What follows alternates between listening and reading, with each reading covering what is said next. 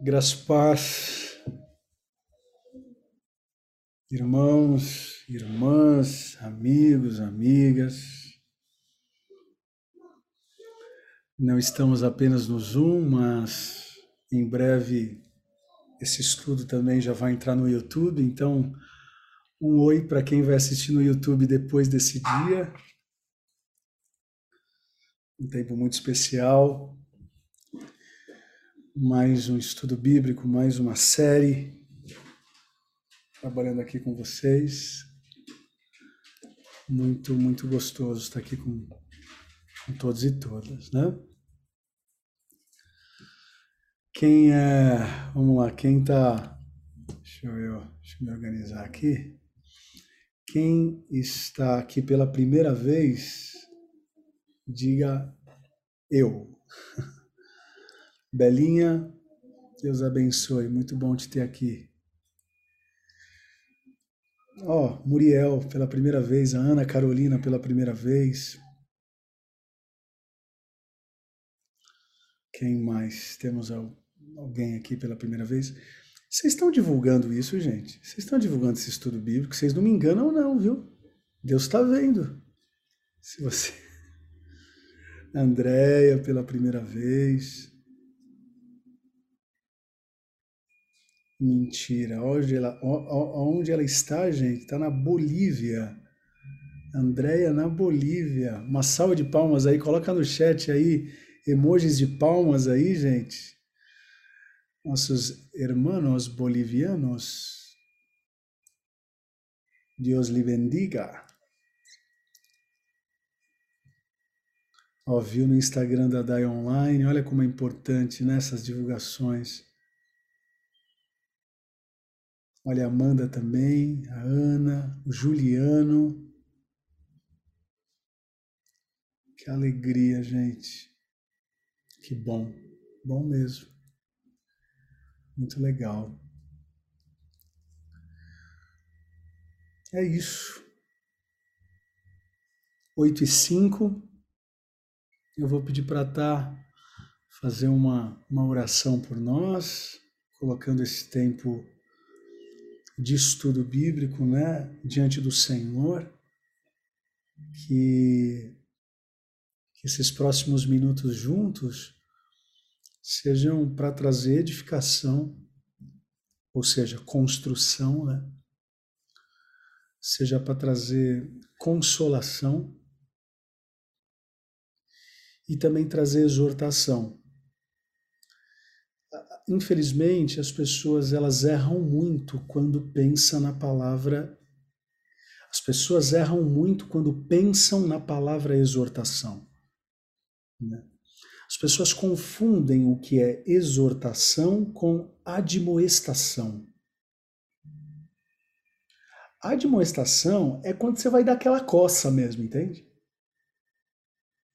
Agora, exortação eu acho que a figura bíblica, ou melhor, a figura que mais representa a expressão bíblica, a exortação, é quando uma criança cai da bicicleta e o pai levanta para ajudar. Ok? Exortação no texto bíblico tem a ver com essa cena. É aquele pai que está no caminho discipulando o filho. Então nunca mais entendam que exortação é bronca. Isso aí é admoestação à luz da Bíblia. Exortação é discipulado. Exortação é, é cair ou levanta. Não é para cair e pisar, é para cair e levantar. Né? Hoje eu tive um tempo aí com os meus filhos, onde eles estavam andando de bicicleta, né? E nesse tempo de pandemia até desaprendeu a andar, né? Não andava faz tempo, então por muitas vezes eles caíram. E eu tive que levantá-los, né? Isso foi uma exortação, foi um discipulado. Né? Então, que essa noite seja assim: consolo, exortação e edificação. Espero que seja um tempo bem especial. Dona Tatiane Roque Dias Soeiro, por favor, ore por nós. Nome completo é o quê? Será que é bronca, gente?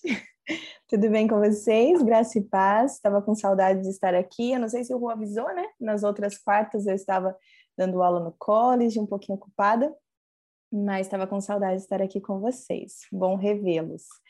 Uh, vamos orar.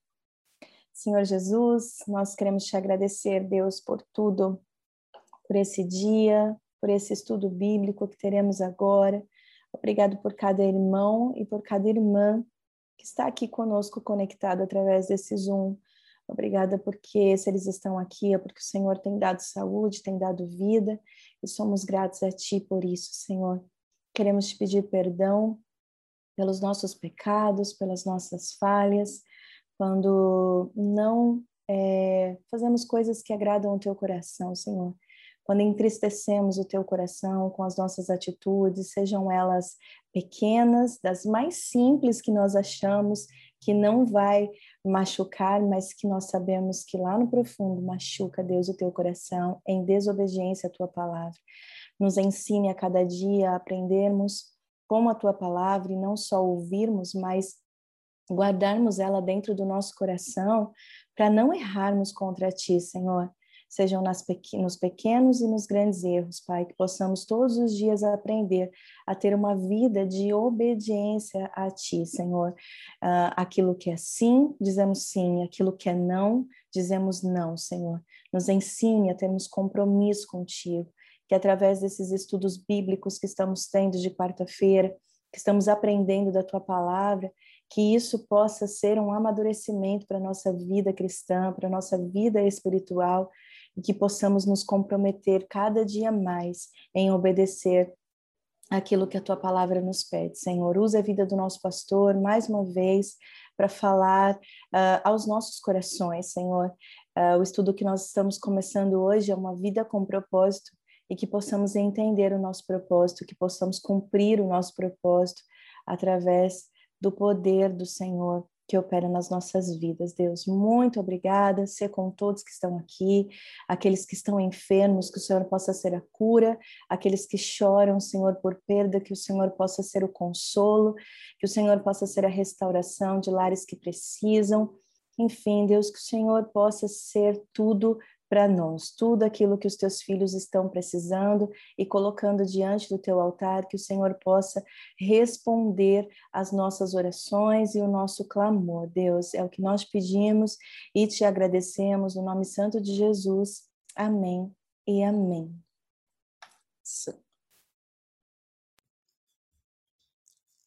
Amém, gente.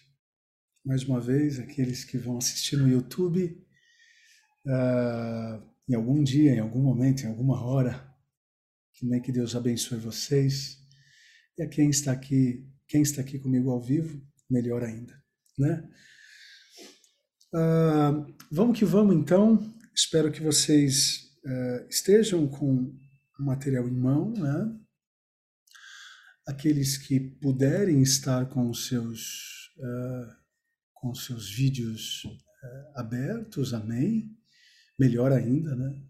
Mas aqueles que por algum motivo não podem abrir, que Deus os abençoe da melhor maneira.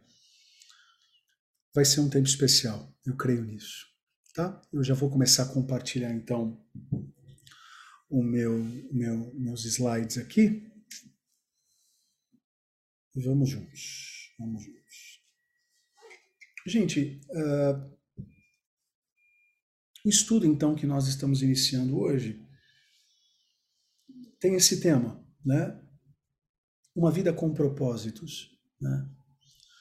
Como eu já tinha adiantado para vocês e não é isso não é segredo para ninguém, esse estudo ele é fruto uh, do livro Uma Vida com Propósitos do pastor Rick Warren, né?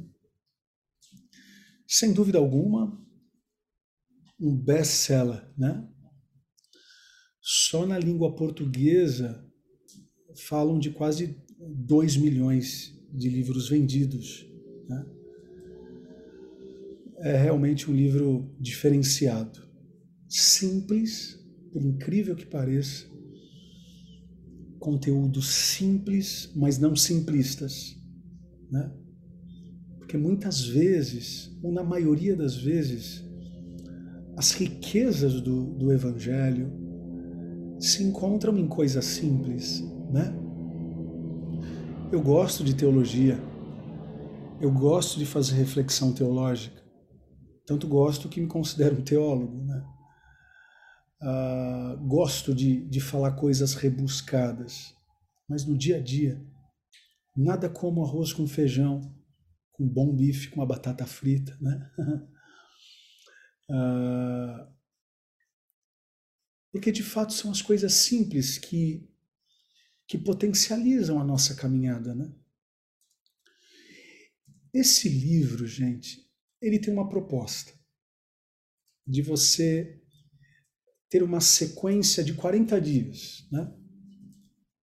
A cada dia você é, lê uma referência, um estudo.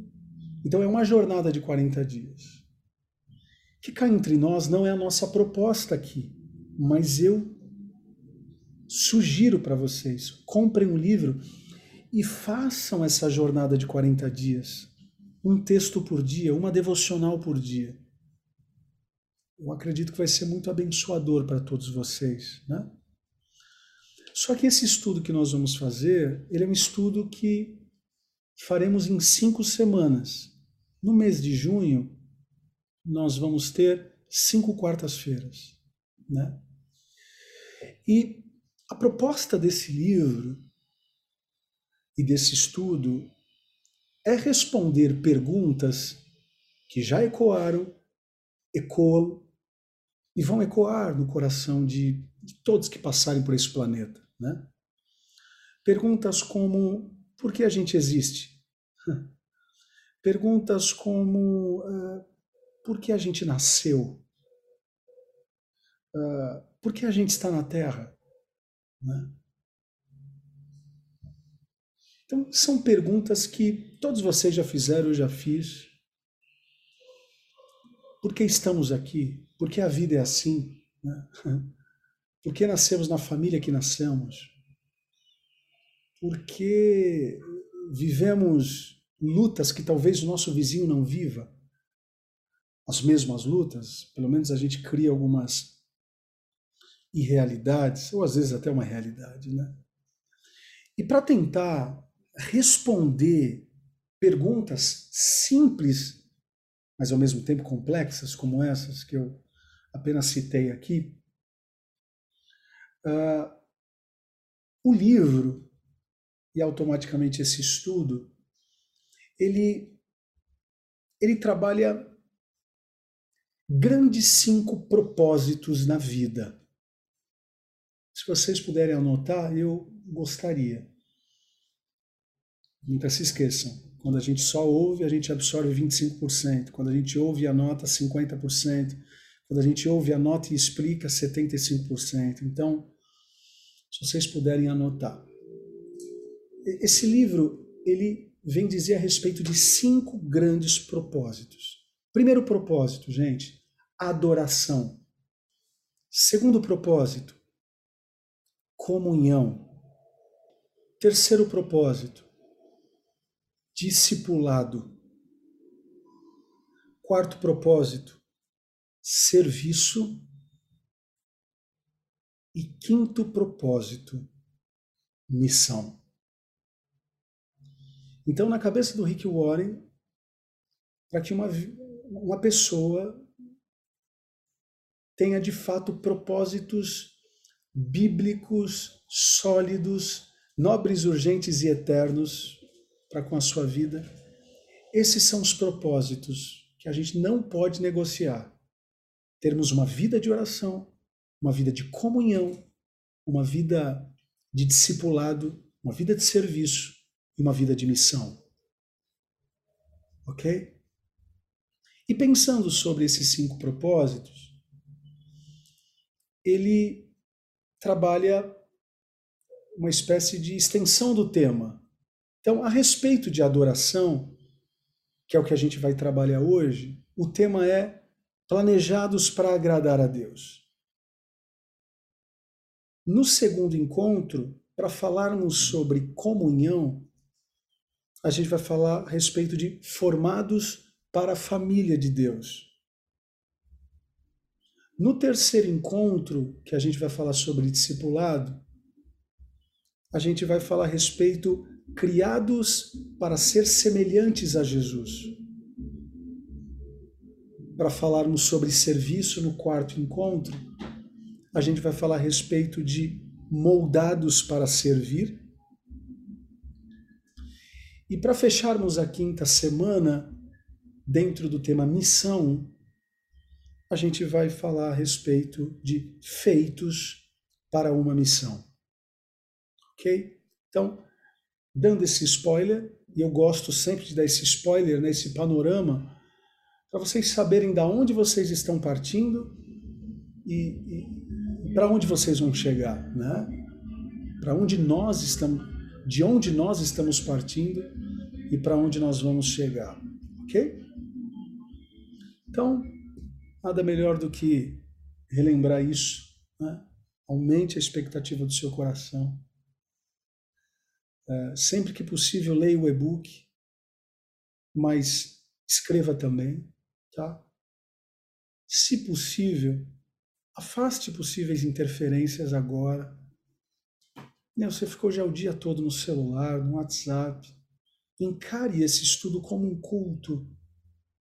Sabe, o mínimo que nós podemos ter nesse momento, óbvio, não aqueles que estão trabalhando, aqueles que estão no, do transporte público, mas você que está em casa principalmente, ou num lugar mais calmo, né? evite interferências. Tudo que você podia fazer, você já fez. Aí é um pouco de respeito que eu peço para comigo, né? E mais do que o um respeito para comigo, um respeito para Deus, né? É a palavra dele. Eu acho que a palavra dele merece reverência, né? Falando de palavra, é sempre bom ter Bíblia na mão, né?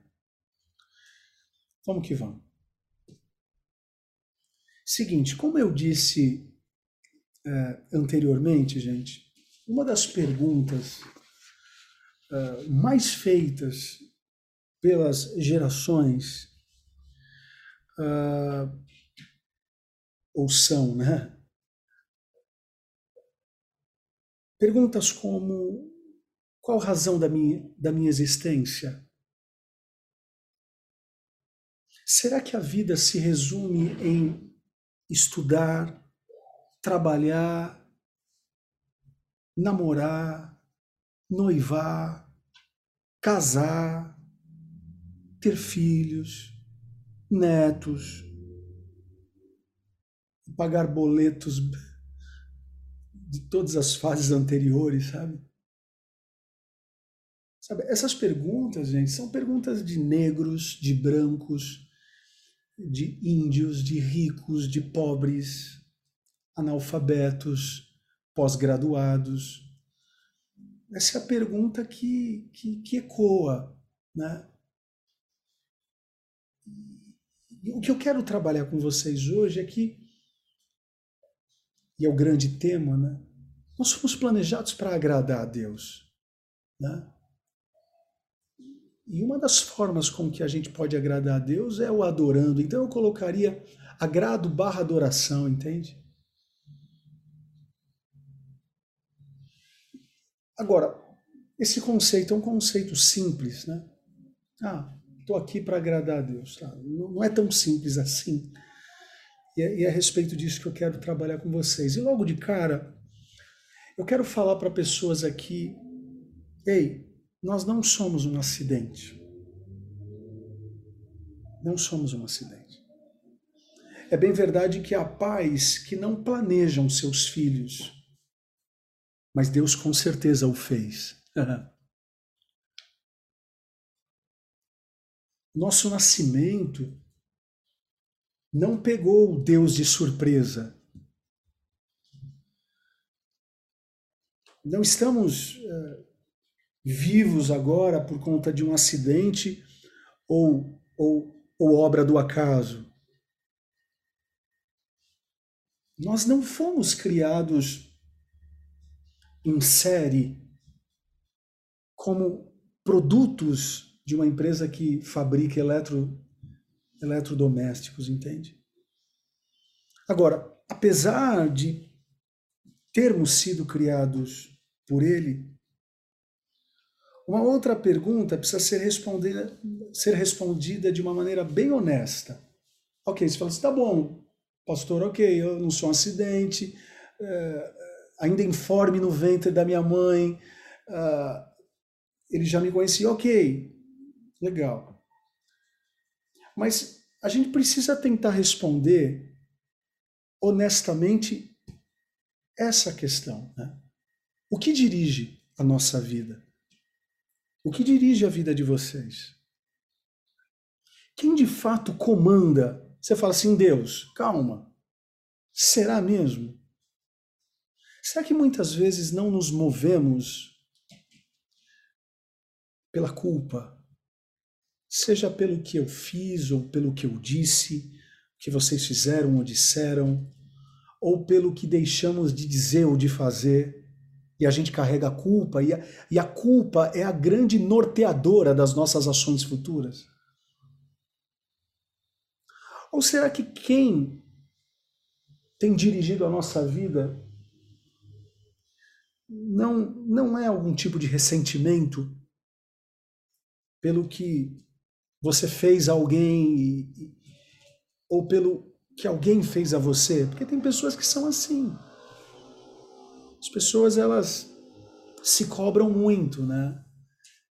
Isso vai virando um Deus. O que aquela resposta rápida? Não, quem dirige a minha vida é Deus. E será que quem tem dirigido de fato a tua vida não tem sido algum tipo de ressentimento, alguma frustração? Ou pior, né, gente? Eu acho que essa é a mais clássica: necessidade de aprovação necessidade de aprovação, né? Sei lá, de cumprir as, exigências da moda ou, ou, ou, das mídias, né? das redes sociais, enfim. A gente vive nessa neura, né?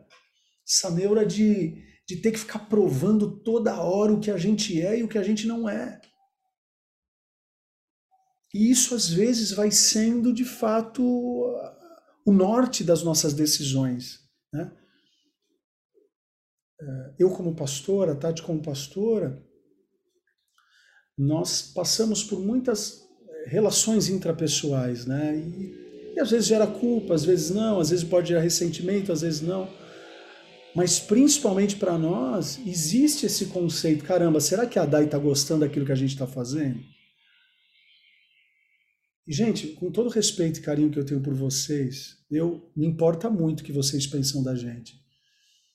Mas eh, se eu não ajustar o meu foco a respeito disso, eu eu fico doido porque né, o, o assunto em pauta, né?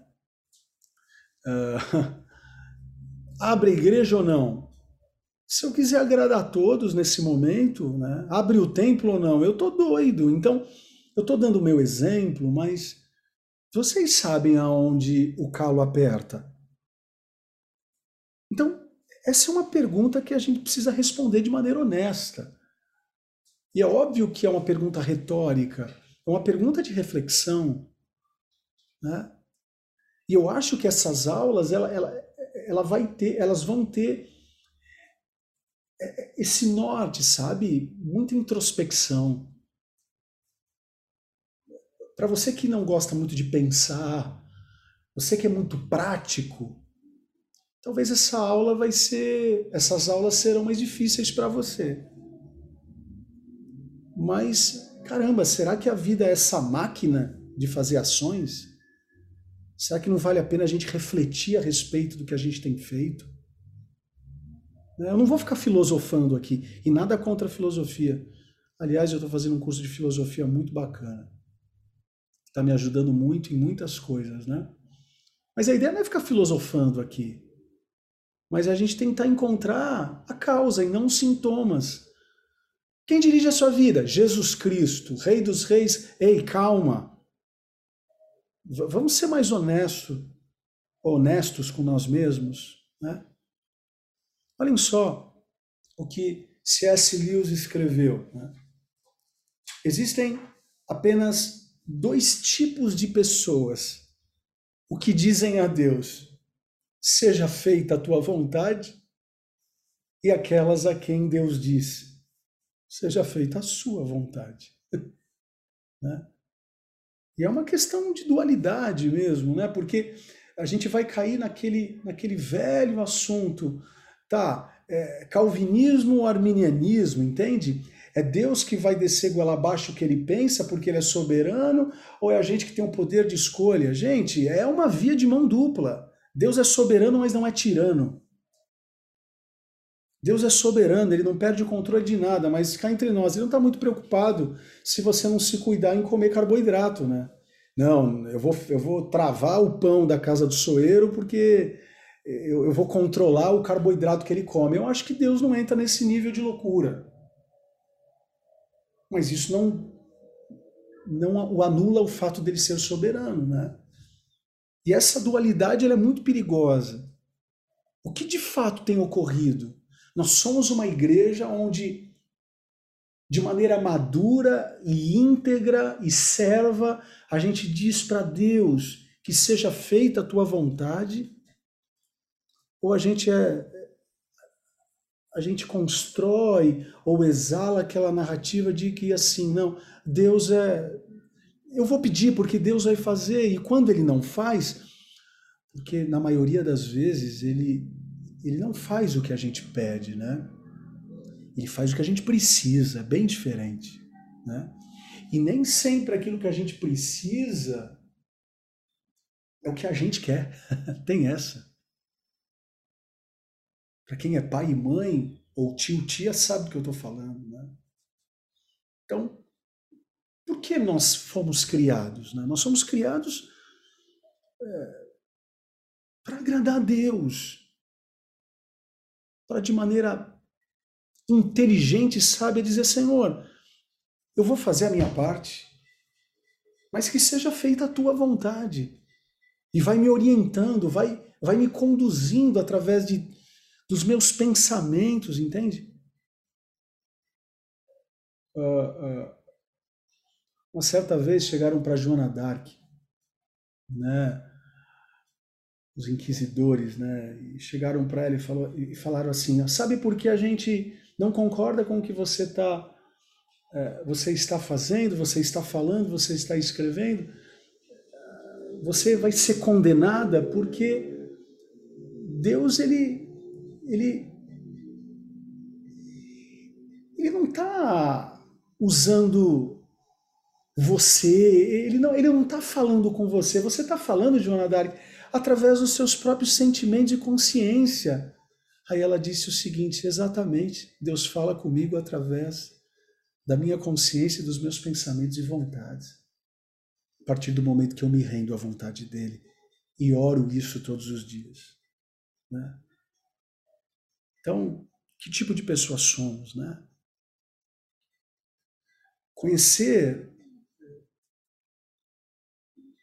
e, e, e viver essa, essa ideia de que fomos criados para agradá-lo faz com que a nossa vida ganhe sentido. E ninguém melhor que o Criador para dar sentido à sua criação. Viver com propósitos é lembrar constantemente de que a vida na Terra é apenas um ensaio geral antes da verdadeira produção.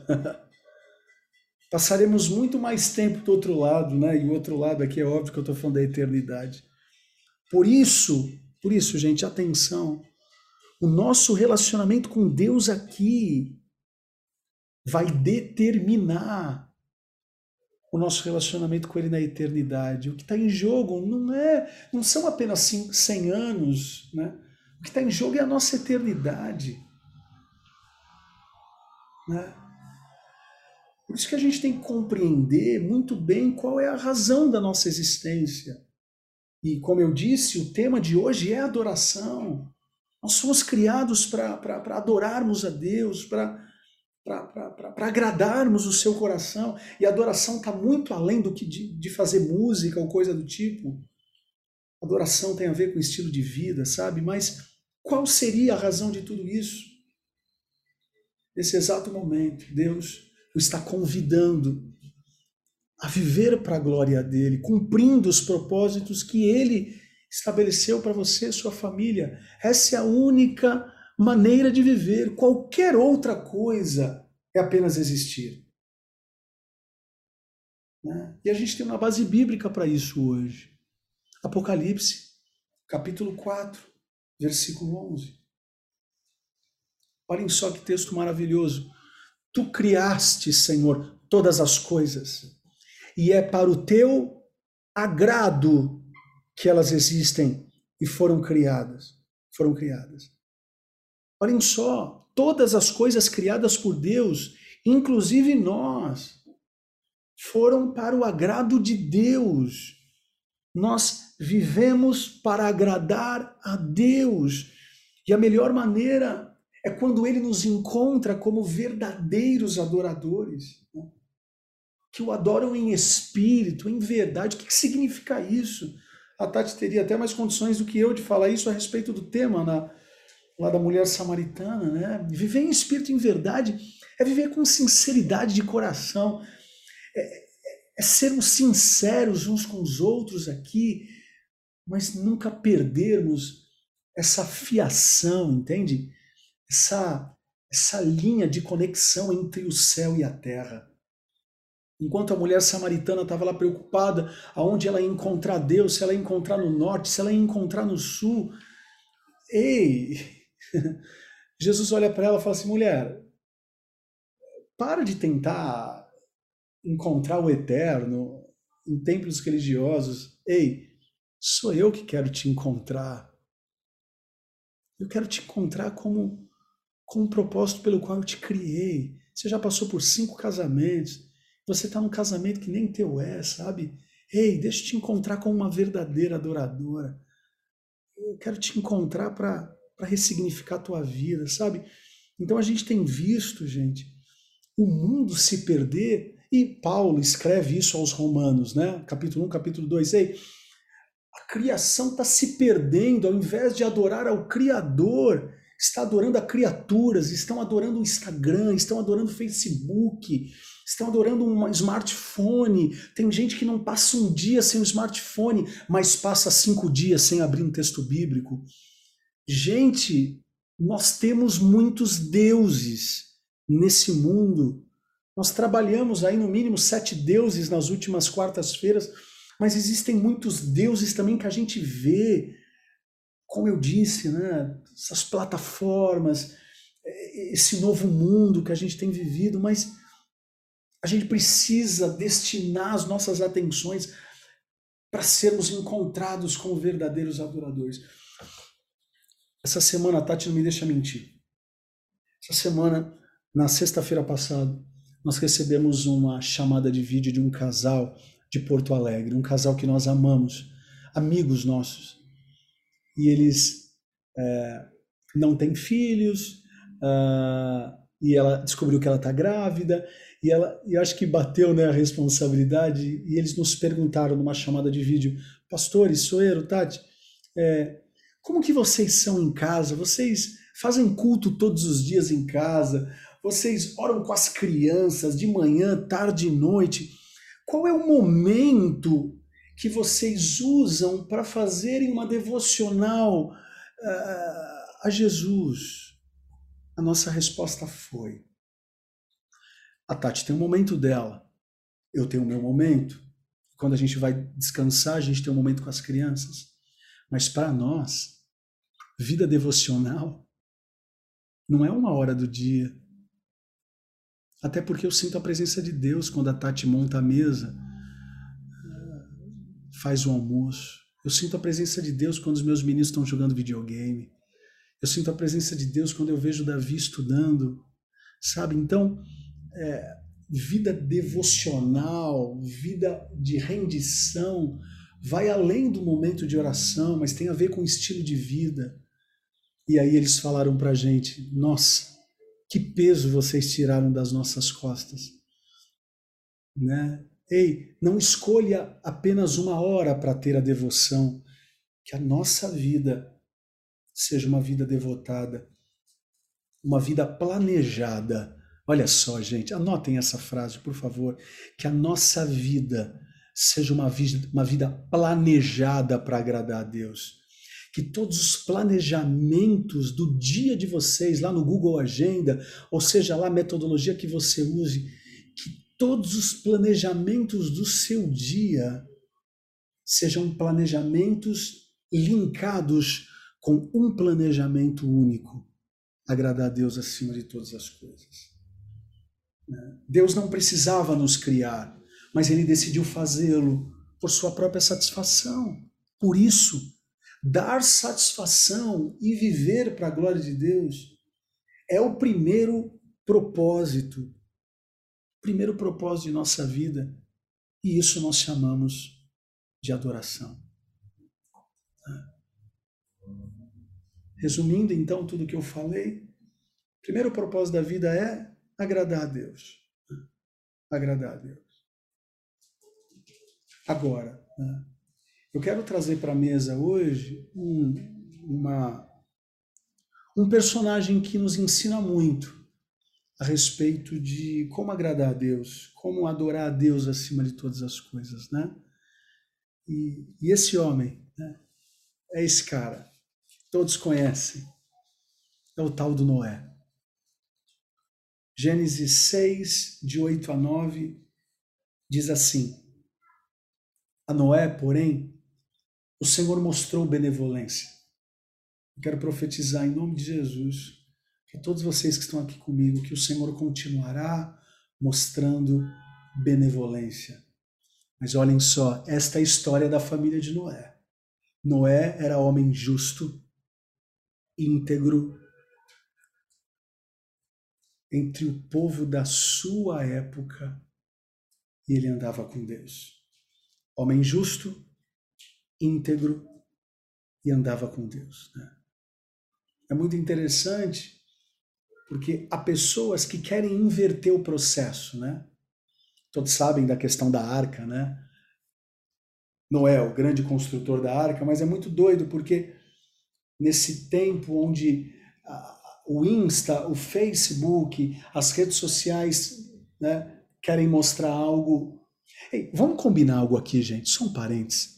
Vamos colocar no Instagram só aquilo que a gente já tem feito de maneira consistência? Prometam para mim. Eu estou falando com uma igreja madura. Se você começou a correr hoje para emagrecer, não fica postando. Vai postar depois de 15 dias. Só venha postar aquilo que você já faz de maneira consistente. Ok? O que eu quero dizer com isso? Antes da gente se preocupar em criar grandes arcas para Deus, a gente não pode se esquecer que antes do fazer para Deus, nós precisamos ser. Ele era justo, ele era íntegro, ele andava com Deus.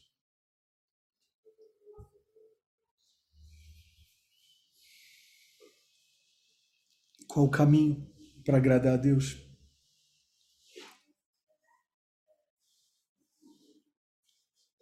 Primeiro,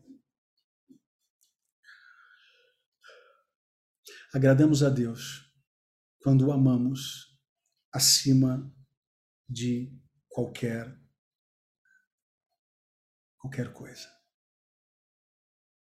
Noé amou a Deus mesmo quando ninguém mais o amava. É isso o que Deus mais deseja de cada um de nós: relacionamento. Deus nos ama profundamente e espera que também o amemos. Esse é, segundo Jesus, o mais importante de todos os mandamentos. Amar a Deus com tudo o que temos e somos. Olhem só Mateus 22, de 37 a 38. Respondeu Jesus: Ame o Senhor, o seu Deus, de todo o teu coração, alma, sua alma, em todo entendimento. Este é o primeiro e maior mandamento. Para quem já me ouviu pregar a respeito desse texto, sabe, aqui o Mateus ele está colocando palavras tanto em hebraico quanto em grego. Ou seja, o Mateus está dizendo o seguinte: ó, quando Jesus me ensinou a respeito disso, ele falou para eu amar de tudo, com meu dinheiro, com minha mente, com meu coração, com os meus dons, com os meus talentos, com a minha família, com tudo. colocar tudo que eu tenho no liquidificador e honrar isso a Deus. Né? Agora, qual é o nosso nível de amor ao Senhor? Né? De fato, amamos a Deus mais do que tudo, ou áreas ou coisas na, na nossa vida? Volto a dizer, num primeiro momento é lógico que vocês vão responder sim, não, eu amo a Deus acima de todas as coisas. Por favor, gente, avaliem. Se vocês fizerem uma, uma, uma, uma, uma autoavaliação e perceberem que vocês estão tão bons assim, é, façam uma, uma avaliação do alto. Muda um pouco a dinâmica. Eu tenho falado isso nos últimos dias. Será que nada tem ocupado o lugar de Deus? Na prática, gente. Eu não estou falando na teoria, eu estou falando na prática, no dia a dia. V vamos falar de coisas práticas. Quando você acorda, qual é a primeira coisa que você faz? Ou qual é a segunda coisa que você faz? Será que Deus ele está no teu primeiro momento de agenda? Ele é a tua primazia? Ele é a tua primícia?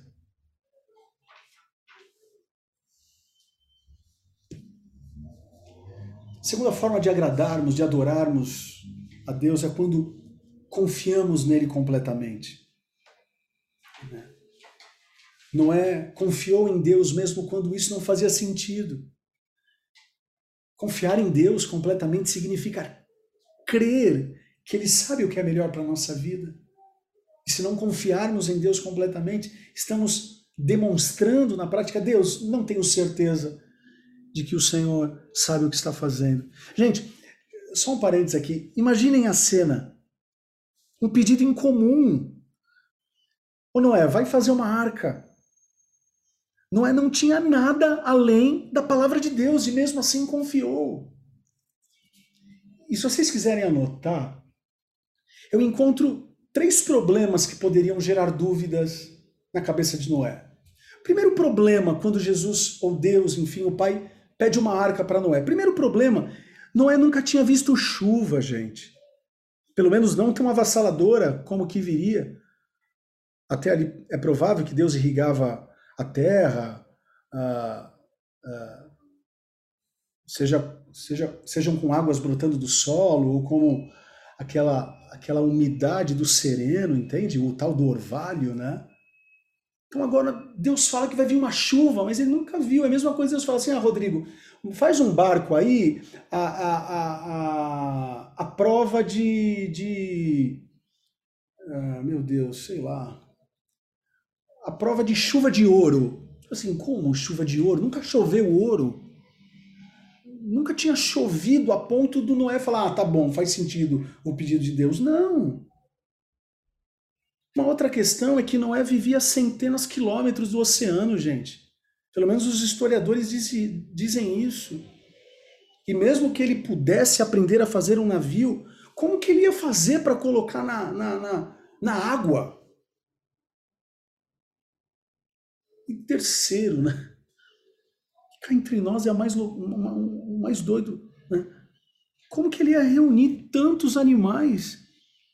domar esses animais, tomar conta deles. Mas o mais doido ainda, acho que mais doido do que Deus pedir isso, é ele ter encontrado um doido que acreditou nele. Em nenhum momento Noé reclamou. Mas isso é fruto de sermos íntegros, de sermos honestos, de andarmos com Deus, porque quando a gente tem intimidade com Deus, quando a nossa vida é de adoração, quando a nossa vida é de rendição, quando a nossa vida é de agradar a Deus, ainda que Ele peça uma coisa estranha, a gente sabe que é a voz dele. Mesma coisa quando Deus pediu para Abraão Isaac, sabe? Eu sempre falo algo, na verdade essa frase não é minha, eu só não sei de quem é, mas eu vou Autor, autor, desconhecido, né? Um autor vem dizer o seguinte: que quando Abraão, quando Deus pediu Abraão, ou melhor, quando Deus pediu Isaac para Abraão, na verdade ele não queria Isaac, ele queria o coração do Abraão. Entende? Então, quando nós temos uma relação assim, sabe, de integridade, de adoração, de rendição. Como eu disse, né, o testemunho que eu dei para esse casal de Porto Alegre, quando o nosso dia ele é planejado para agradar a Deus.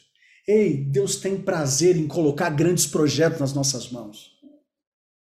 Porque se não formos fiéis na nossa pequena arca aqui em casa, não seremos fiéis nas grandes arcas além da nossa casa. Por isso que o apóstolo Paulo vem dizer a Timóteo: Ei, Timóteo, quem quer ser pastor, primeiro, cuida de casa. Se não fizer uma boa lição de casa, não vai ter moral para cuidar do rebanho. Sabe, confiar em Deus completamente significa crer que Ele sabe o que é melhor para a nossa vida. Né? Confiar nele em dias fáceis, aí é fácil. Nosso desafio é, é continuar acreditando nele em dias nublados. Né? Então, eu gosto daquele versículo que vem dizer que sem fé é impossível agradar a Deus. Né? E a palavra fé a gente pode colocar também como confiança.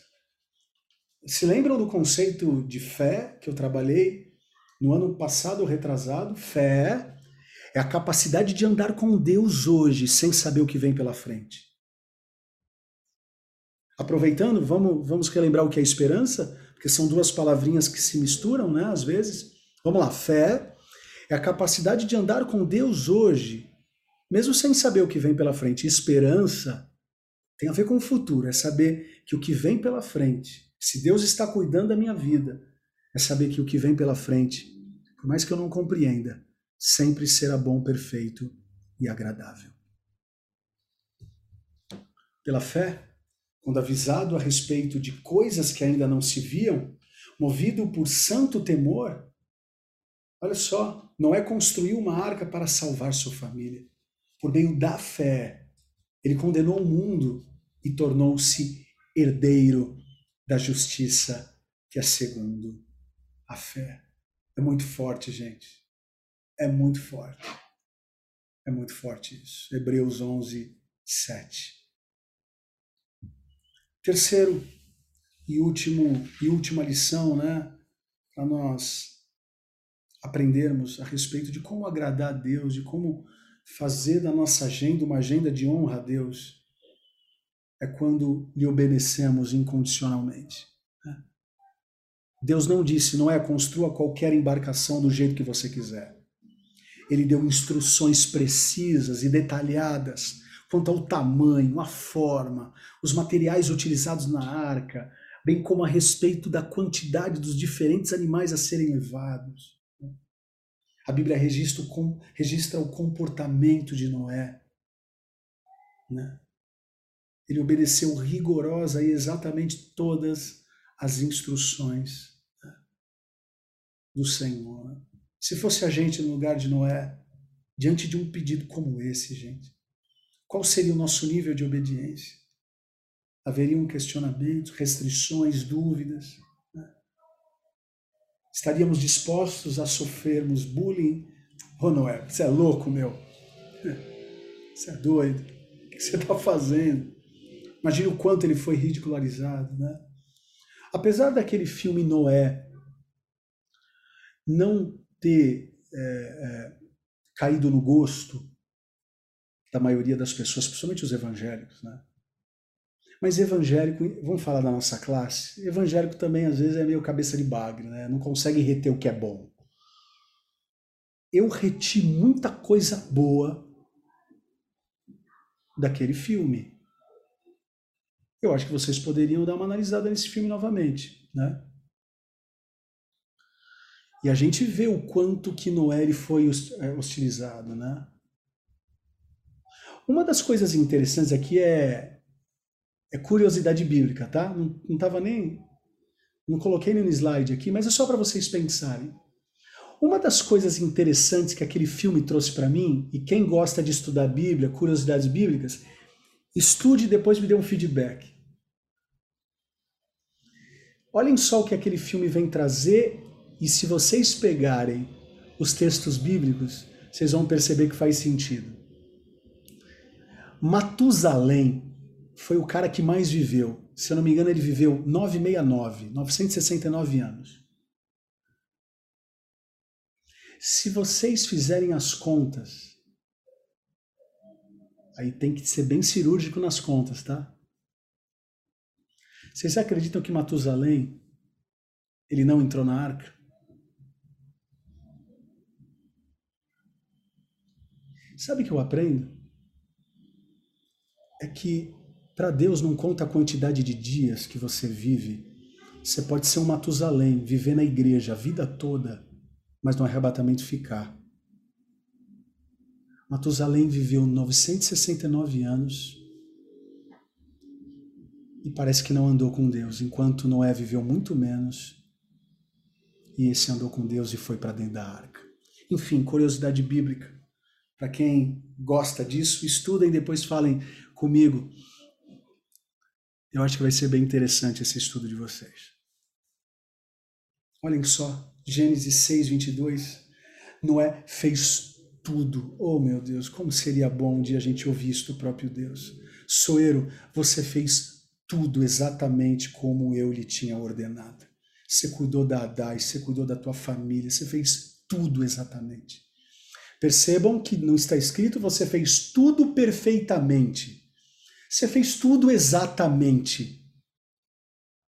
Eu gosto de pensar nessa palavra exatamente no sentido de cumprir exatamente os pedidos de Deus, mas eu não vejo aqui um cara perfeito, mas eu, vejo aqui um cara exato nas suas convicções, entendem?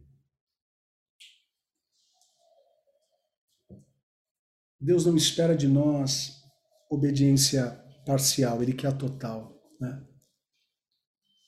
Deus procura pessoas como Noé no século 21 dispostas a, dispostas a, a entregar a, suas vidas para agradar a Ele, custe o que custar. Quando vivemos sobre o prisma da eternidade, o nosso foco muda. Né? O foco muda. A ideia não é o que eu quero fazer, mas, Senhor, o que o Senhor quer fazer através de mim. A nossa vida ganha muito mais, muito mais sentido. Né? Então, indo para o término né, dessa reflexão de hoje, essa é a lição que fica. Esse primeiro encontro.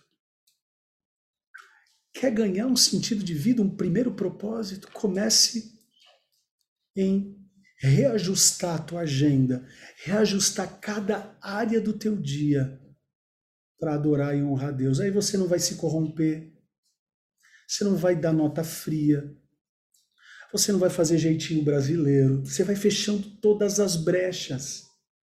Quando a nossa vida vira uma vida de honra a Deus, gente, tudo gira em torno dele. Eu não trato mal a minha esposa porque eu quero honrar a Deus. Eu não vou trair a minha esposa porque primeiro eu quero honrar a Deus. Eu não vou tratar mal os meus pais porque eu vou honrar a Deus. Entende? Eu tenho noção que tem pessoas muito mais bonitas no mundo do que eu. Aí a Tati olha o Rodrigo Santoro e fala assim, o Ben Affleck. Ela acha bonito o Ben Affleck. Ai, amor. Verdade, você acha bonito o Ben Affleck. Amigo. Fazer o quê? Fazer o quê? O Ben Affleck. Ela acha bonito o Ben amor, Affleck. para! Você acha bonito o Ben Affleck. Gente, não é doideira? Não, não, a minha esposa tem que me achar só eu bonito gente, tem muita gente bonita. Mas para cada pessoa bonita, ela pensar em me trair, não vai. É, percebam, e vice-versa. A Tati está comigo e me honra, não é porque eu sou o cara mais bonito do mundo, é porque no pacote ela viu que faz sentido e agora ela honrou lá no casamento, ela disse vai ser até a morte. Entende? Então, quando a nossa agenda, quando as nossas atividades, elas honram a Deus, Aí vem aquela pergunta: se Cristo estivesse no meu lugar, ele faria o que eu estou fazendo? Isso é uma boa pergunta. Né? O programa de TV que eu estou assistindo, se Jesus estivesse hoje aqui, ele assistiria isso. Com todo respeito ao, ao Datena. Né? Todo respeito mesmo. Como chama aquele, aquele jornalista atrapalhado? Da, É, o da. Você gosta, né? O da. Da Rede TV é doido aquele cara. Aquele cara é doido. Aí às vezes eu pego minha. Siqueira. O Siqueira. O Siqueira.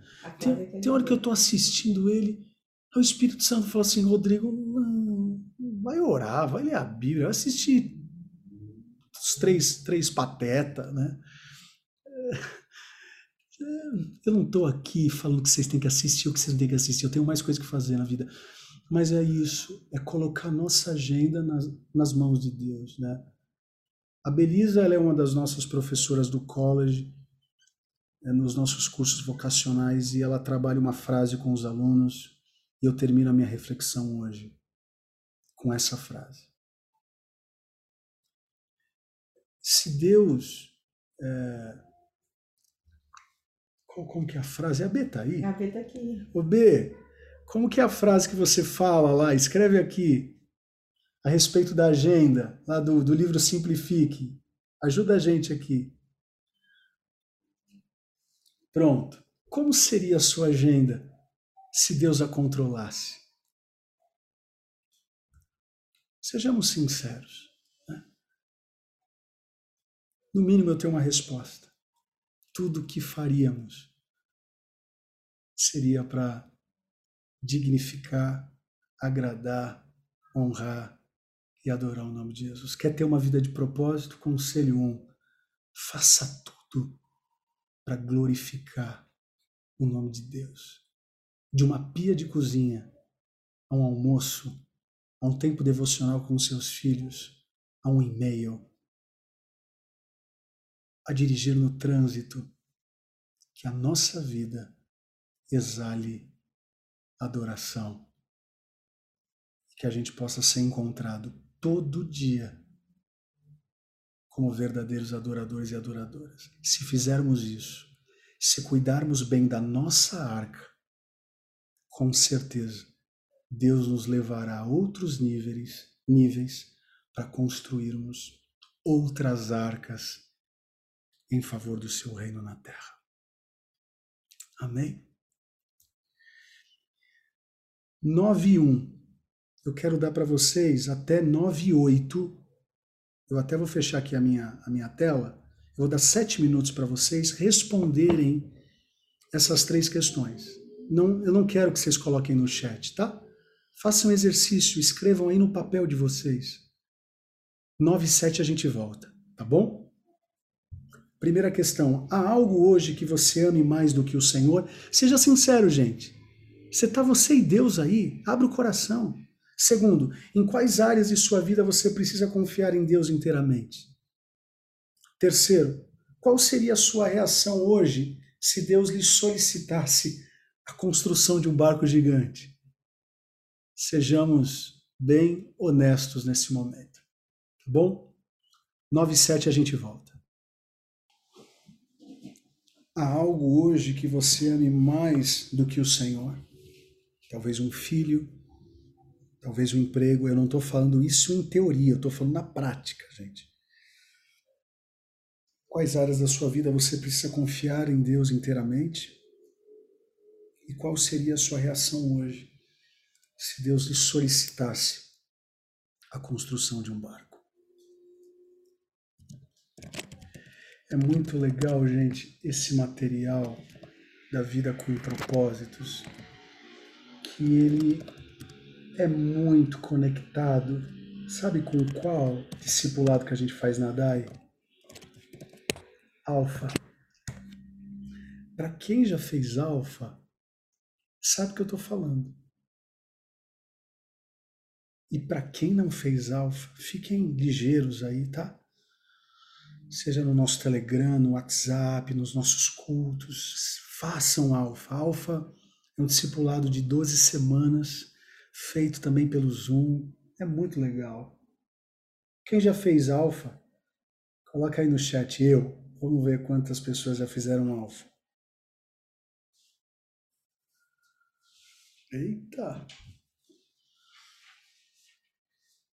Ai, que legal, olha só. Very good, nice. Gente, se isso não é uma igreja discipulada, eu não sei o que é, não. A gente tem que agradecer muito a Deus pela igreja que Ele tem nos proporcionado viver. Não, estou falando isso porque eu sou pastor, não. É porque eu sou pastor hoje. Amanhã eu posso ser novamente um ministro de louvor. A ideia não tem a ver com Jesus e a cabeça. Né? Olha só, começa nessa sexta um alfa jovem com a galera do Chile em espanhol. Isso é maravilhoso, né? É, é nóis, Junião. E a gente fez presencial, né? A gente começou presencial, né, Júnior? E terminou online, né? Me corrija, mas eu acho que é isso.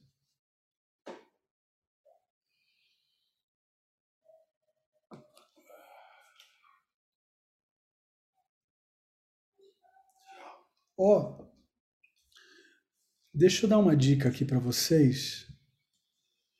Talvez a galera do YouTube não vai ter facilidade para tal, que depois, né, as pessoas que vão assistir. Mas é, o, o, Diego, o, o nosso pastor de Santos, ele gravou um IGTV, assim, gol de letra, golaço, falando um pouco sobre a vida de Noé. Tá lá no IGTV dele. Tô colocando aí o link para vocês. Se vocês quiserem absorver um pouco mais sobre essa essência de Noé, acho que vale a pena, vale a pena vocês, quando terminar essa aula, assistir esse IGTV dele. Ele me deu cinco mil reais para eu falar, fazer esse merchan para ele.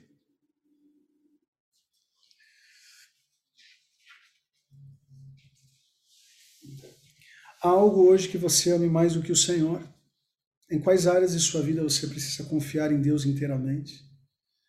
Qual seria sua reação hoje se Deus lhe solicitasse a construção de um barco gigante?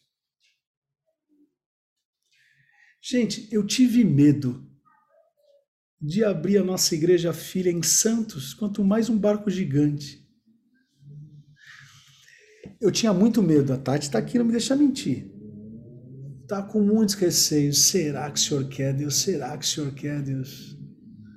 Aí eu fui assistir no cinema o filme Paulo, o Apóstolo de Cristo. Eu acabei aquele aquele filme acabou eu em prantos. Deus usou o filme para me dizer um sim a respeito de Santos. Então Deus. Oi?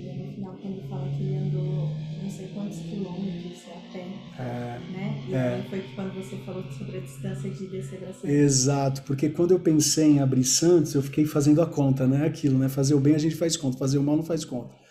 Falei, meu Deus, eu vou ter que ir toda terça-feira para Santos. Até então, eu não tinha time de voluntários, né? Eu ia sozinho. E, meu Deus do céu. Aí, no fim do filme, tá escrito assim, né? E Paulo caminhou não sei quantos mil quilômetros a cavalo para levar o evangelho a tantas nações. Espírito Santo fala assim: Soueiro, para de palhaçada, vai. Você com um carro zero quilômetro. Então é isso. Tem hora que usa jumenta. Pastor, mas por que Santos? É porque nós já tínhamos um grupo de conexão lá. E aí a gente viu muito potencial lá.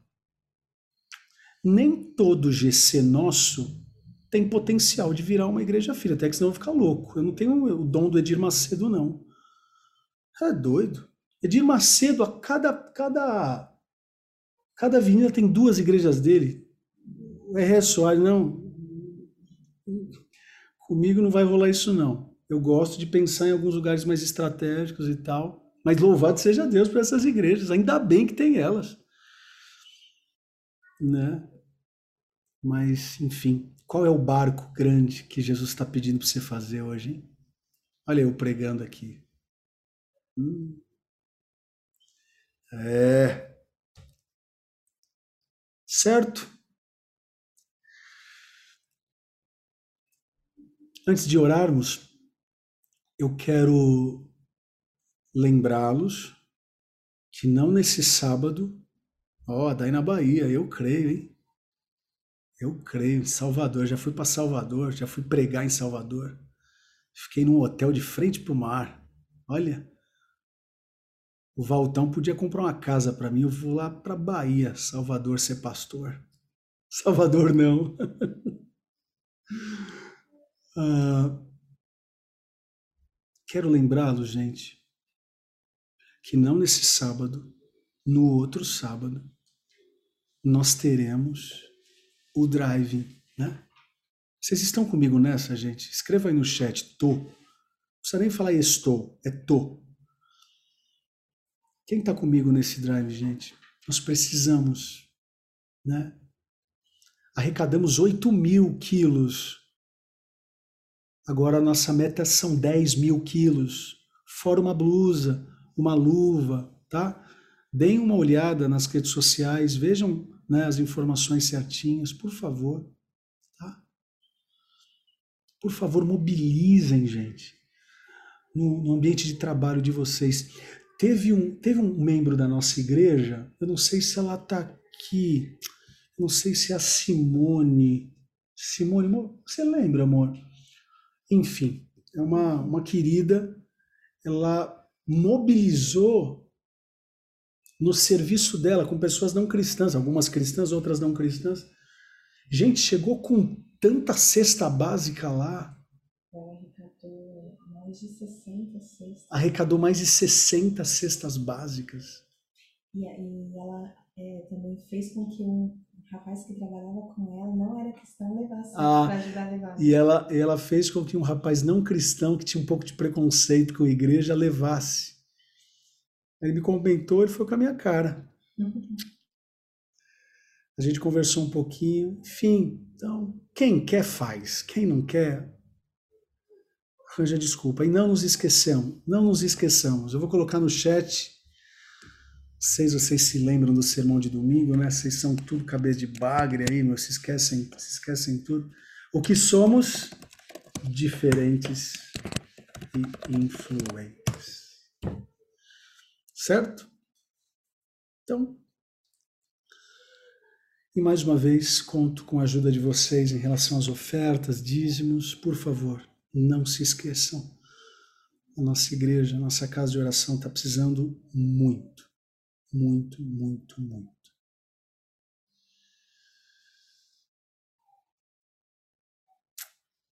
Muito. Amém? Alguém tem alguma pergunta para nós encerrarmos? Alguém tem alguma pergunta a respeito do que eu falei? Alguma dúvida? Alguma ponta solta? Alguma curiosidade bíblica? Se eu não souber, eu vou atrás e trago. Mas se eu souber, vocês têm alguma dúvida, alguma pergunta?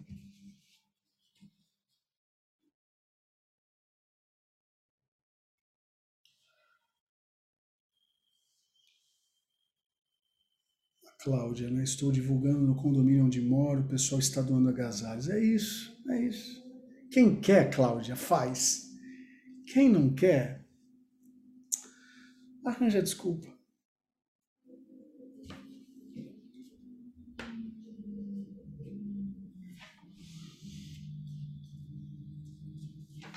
Sem perguntas?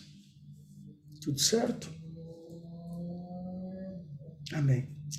Se tiver alguma pergunta, enquanto isso a Tati vai estar orando para a gente finalizar esse nosso encontro. Mais uma vez agradecê-los por tudo, por tudo mesmo, pela presença de vocês. Espero que vocês tenham gostado já nesse primeiro encontro. Espero em Deus.